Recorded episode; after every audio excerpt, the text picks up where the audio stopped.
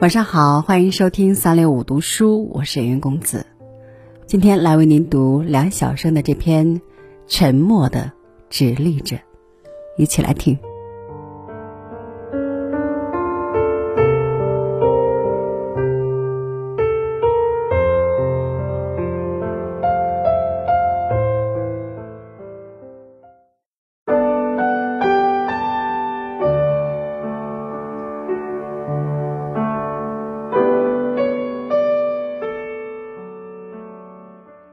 在一切沉默之物中，墙与人的关系最为特殊。无墙，则无家。建一个家，首先砌的是墙。为了使墙牢固，需打地基，因为屋顶要搭盖在墙垛上，那样的墙叫承重墙。承重之墙是轻易动不得的。对它的任何不慎重的改变，比如在其上随便开一扇门或一扇窗，都会导致某一天突然房倒屋塌的严重后果。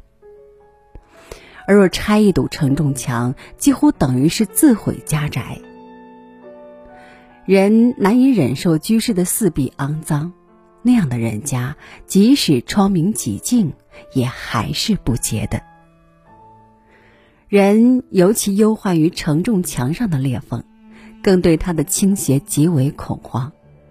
倘承重墙上出现了以上状况，人便会处于坐卧不安之境，因为它时刻会对人的生命构成威胁。在墙没有存在以前，人可以任意在图纸上设计它的厚度、高度、长度、宽度和它在未来的一个家中的结构方向。也可以任意在图纸上改变那一切。然而，墙，尤其承重墙，它一旦存在了，就同时宣告着一种独立性了。这是在墙的面前，人的意愿只能徒唤奈何。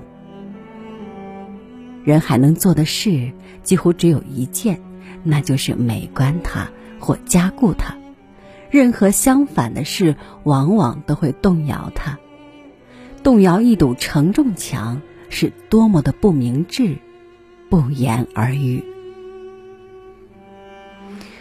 人靠了集体的力量，足以移山填海；人靠了个人的恒心和志气，也足以做到似乎只有集体才能做到的事情。于是，人。成了人的榜样，甚至被视为英雄。一个再平凡不过的人，在自己的家里，在家里扩大了一点的范围内，比如院子里，就简直便是上帝了。他的意愿也仿佛是上帝的意愿，他可以随时的移动他的一切家具，一再改变他们的位置。他可以把一盆花从这个花盆里挖出来，栽到另一个花盆里；他也可以把院里的一株树从这儿挖出来，栽到那儿；他甚至可以爬上房顶，将瓦顶换成铁皮顶。倘他家的地底下有水层，只要他想，简直又可以在他家的地中央弄出一口井来。无论他可以怎样。有一件事他是不可以的，那就是取消他家的一堵承重墙。而且在这件事上，越是明智的人越知道不可以。只要是一堵承重墙，便只能美观它、加固它，而不可以取消它。无论它是一堵穷人的宅墙，还是一堵富人的宅墙。即使是皇帝住的宫殿的墙，只要他当初建在承重的方向上，他就断不可以被拆除。当然，非要拆除也不是绝对不可以，那就要在拆除它之前，预先以钢铁架框或实木支柱顶替它的作用。承重墙纵然被取消了。承重之墙的承重作用也还是变相的存在着。人类的智慧和力量使人类能上天了，使人类能倒海了，使人类能入地了，使人类能摆脱地球的巨大吸引力，穿过大气层，飞入太空，登上月球了。但是，面对任何一堵继承事实的承重墙，无论是雄心大志的个人，还是众志成城的集体。在科学高度发达的今天，还是和数千年前的古人一样，仍只有三种选择：要么重视它继承事实了的存在，要么谨慎周密的以另外一种形式取代它的承重作用，要么一举推倒它、炸毁它，而那同时等于干脆取消一幢住宅或一座厂房。或高楼大厦，墙它一旦被人建成，即意味着人自己给自己砌起的对立面；而承重墙，它乃是古今中外普遍的建筑学上的一个先决条件，是砌起在基础之上的基础。它不但是人自己砌起的对立面，并且是人自己设计的、自己制造的坚固的现实之物。它的存在具有着人不得不重视它的忌讳性，它意味着是一种立体的眼可以看得见、手摸得到的实感的原理。它沉默的立在那儿，就代表着那一原理。人摧毁了它，也还是摧毁不了那一原理。别物取代了它的承重作用，恰证明那一原理之绝对不容怀疑。而原理的意思也可以从文字上理解为那样的一种道理，一种原始的道理，一种先于人类存在于地球上的道理。因为它比人类古老，因为它与地球同生同灭，所以它是左右人类的地球上的一种魔力，是地球本身赋予的力。谁尊重他，他服务于谁；谁违背他，他惩罚谁。古今中外，地球上无一人违背了他而又未自食恶果的。墙是人在地球上占有一定空间的标志，承重墙天长地久的巩固着这一标志。墙是比床、比椅、比餐桌和办公桌与人的关系更为密切的东西，因为人每天只有数小时在床上，因为人并不整天坐在椅上，也不整天不停的吃着或伏案。但人眼只要睁着，只要是在室内，几乎无时无刻看到的都首先是墙。即使人半夜突然醒来，他面对的也很可能首先是墙。墙之对于人，果真是低头不见，抬头便见。所以，人美化居住环境或办公环境，第一件事要做的便是美观墙壁。为此，人们专门调配粉刷墙壁的灰粉，制造专门裱糊墙壁的壁纸。壁纸从前的年代只不过是印有图案的花纸，近代则生产出了具有化纤成分的壁膜和不怕水湿的高级涂料。富有的人家甚至不惜将绸缎包在板块上镶贴于墙，人为了墙往往煞费苦心。然而。墙却永远的沉默着，永远的无动于衷，永远的荣辱不惊。不像床、椅和桌子，旧了便发出响声，而墙，凿它、钻它、定他，任人怎样，它还是一堵沉默的墙。我童年的家是一间半很低很破的小房子，它的墙壁是根本没法粉刷的，也没法裱糊。再说买不起墙纸，只有过春节的时候用一两幅年画美观一下墙。春节一过，便揭下卷起，放入旧箱子，待来年春节再贴。穷人家的墙像穷人家的孩子，年画像穷人家的墙的一件新衣，是舍不得始终让他穿在身上的。后来我家动迁了一次，我们的家终于有了四面算得上墙的墙。那一年我小学五年级。从那一年开始，我开始学着刷墙。刷墙啊，多么幸福、多么快乐的事啊！那年代石灰是稀有之物，为了刷一遍墙，我常常预先满城市寻找，看哪儿在施工。如果发现了哪儿堆放着石灰，半夜去偷一盆儿。有时在冬天，端着走很远的路，偷回来时，双手都冻僵了。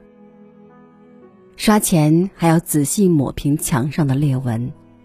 我将炉灰用筛子筛过，掺进黄泥里，合成自造的水泥。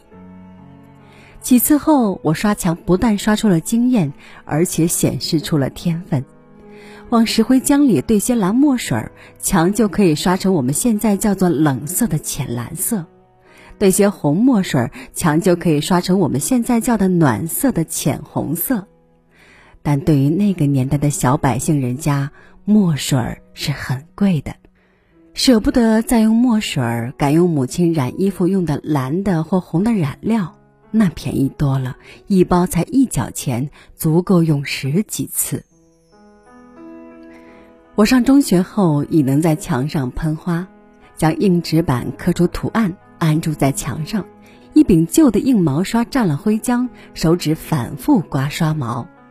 灰点一翻翻溅在墙上，不厌其烦。待纸板周围遍布了浆点，一移开，图案就印在墙上了。还有另一种办法，也能使刷过的墙上出现印象派的图案，那就是将抹布像扭麻花似的对扭一下，沾了灰浆，在墙上滚。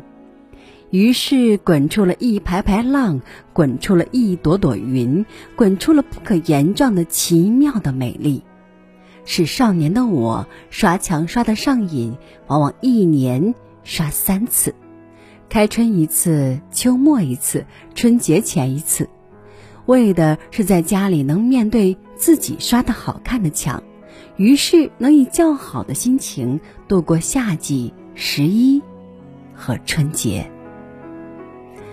因而，居委会检查卫生，我家美得红旗；因而，我在全院儿，在那条小街上名声大噪。别人家常求我去刷墙，酬谢是一张早票或电影票。后来我去乡下，我的弟弟们也被我带出图了。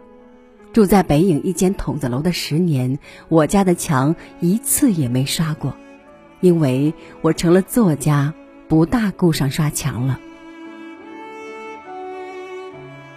搬到筒影已有十余年，我家的墙也一次没刷过，因为搬来前墙壁上有壁膜，其实刷也是刷过的，当然。不是用灰浆，而是用刷子蘸了肥皂水刷刷干净。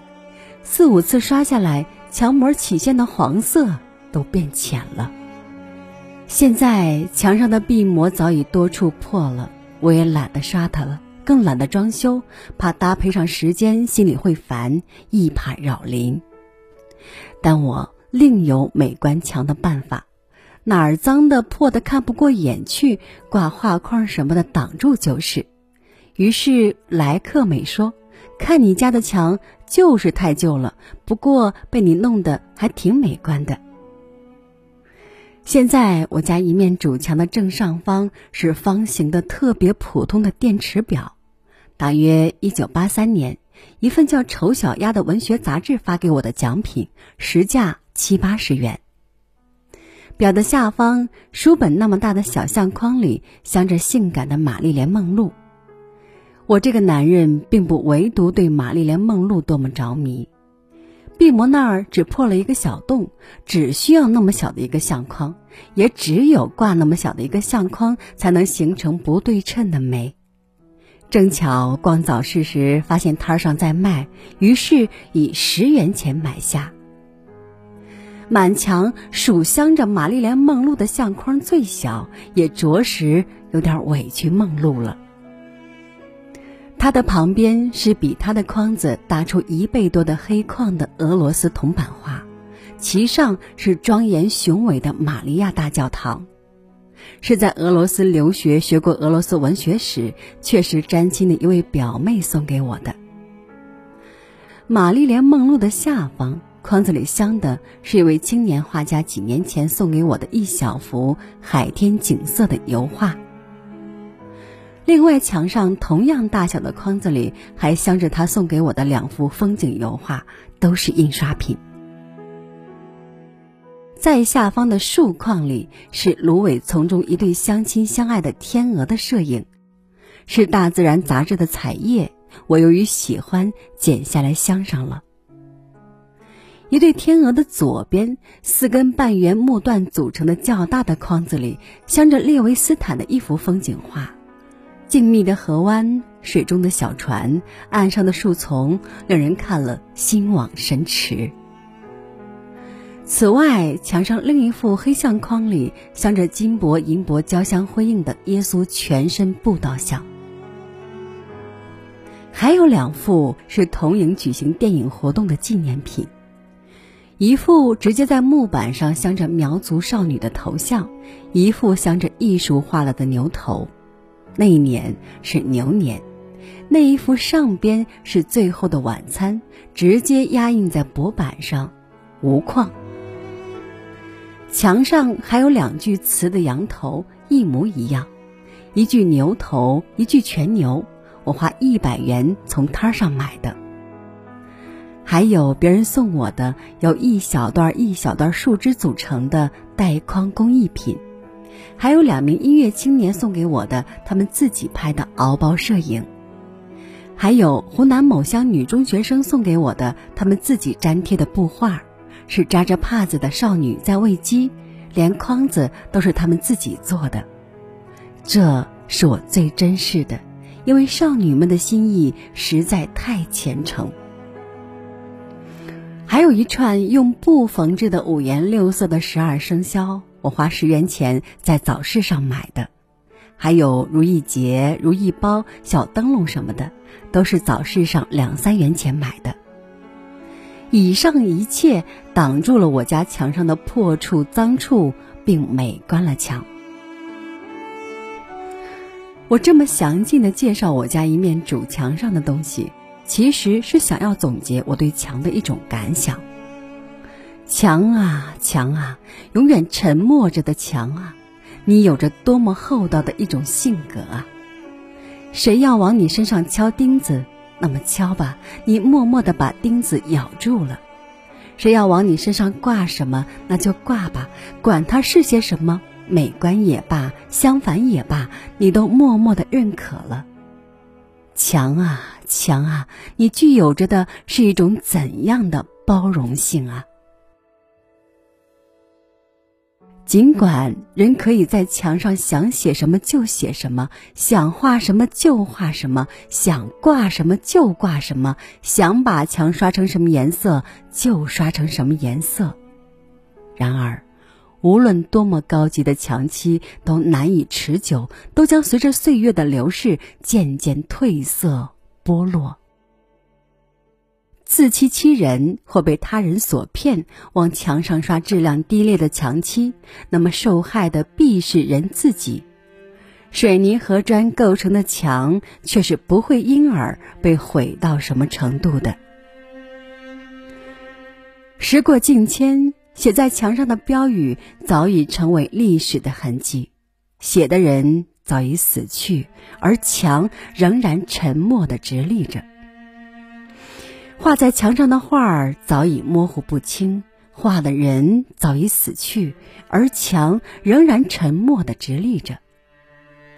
挂在墙上的东西早已几易其主，有宝贵而一钱不值，或有一钱不值而身价百倍，而墙仍然沉默地直立着。战争早已成为遥远的大事件，墙上弹洞累累，而墙沉默的直立着。墙。什么都看见过，什么都听到过，什么都经历过，但他永远的沉默的直立着。墙似乎明白，人绝对不会将他的沉默当成他的一种罪过。每一样事物都有它存在的一份天职，强明白他的天职不是别的，而是直立。强明白，他一旦发出声响，他的直立就开始了动摇。强即使累了、老了，就要倒下了，他也会以他特有的方式向人报警，比如倾斜，比如出现裂缝。人知道有些墙是不可以倒下的，因而人时常观察他们的状况，时常修缮他们。人需要他们直立在某处，不仅为了标记过去，也为了标志未来。比如，法国的巴黎公社墙。人知道有些墙是不可以不推倒它的，比如隔开爱的墙，比如强制的将一个国家和一个民族一分为二的墙，比如。种族歧视的无形的墙，比如德国的柏林墙。人从火山灰下、沙漠之下发掘出的古代城邦，那些重见天日的不倒的墙，无不是承重之墙啊！他们沉默的直立着，哪怕在火山灰下，哪怕在沙漠之下，哪怕在地震和飓风之后。向强的人是不可爱的，向强的人将没有爱人，也会使亲人远离。强的直立意象高过于任何个人的形象。宏伟的强所代表的乃是大意象，只有民族、国家这样的庄严的概念可与之互喻。一个时代又一个时代过去了。像新的墙漆覆盖旧的墙漆，一批风云际会的人物融入历史了，又一批风云际会的人物也融入历史了，像挂在墙上的相框，换了又换。战争过去了，灾难过去了，动荡不安过去了，连辉煌和伟业也将过去。像家具。一些日子挪靠于这一面墙，一些日子挪靠于另一面墙，而墙始终是墙，沉默的直立着。而承重墙以他这不可轻视告诉人：人可以做许多事，但人不可以做一切事。人。可以有野心，但人不可以没有禁忌，哪怕是对一堵墙。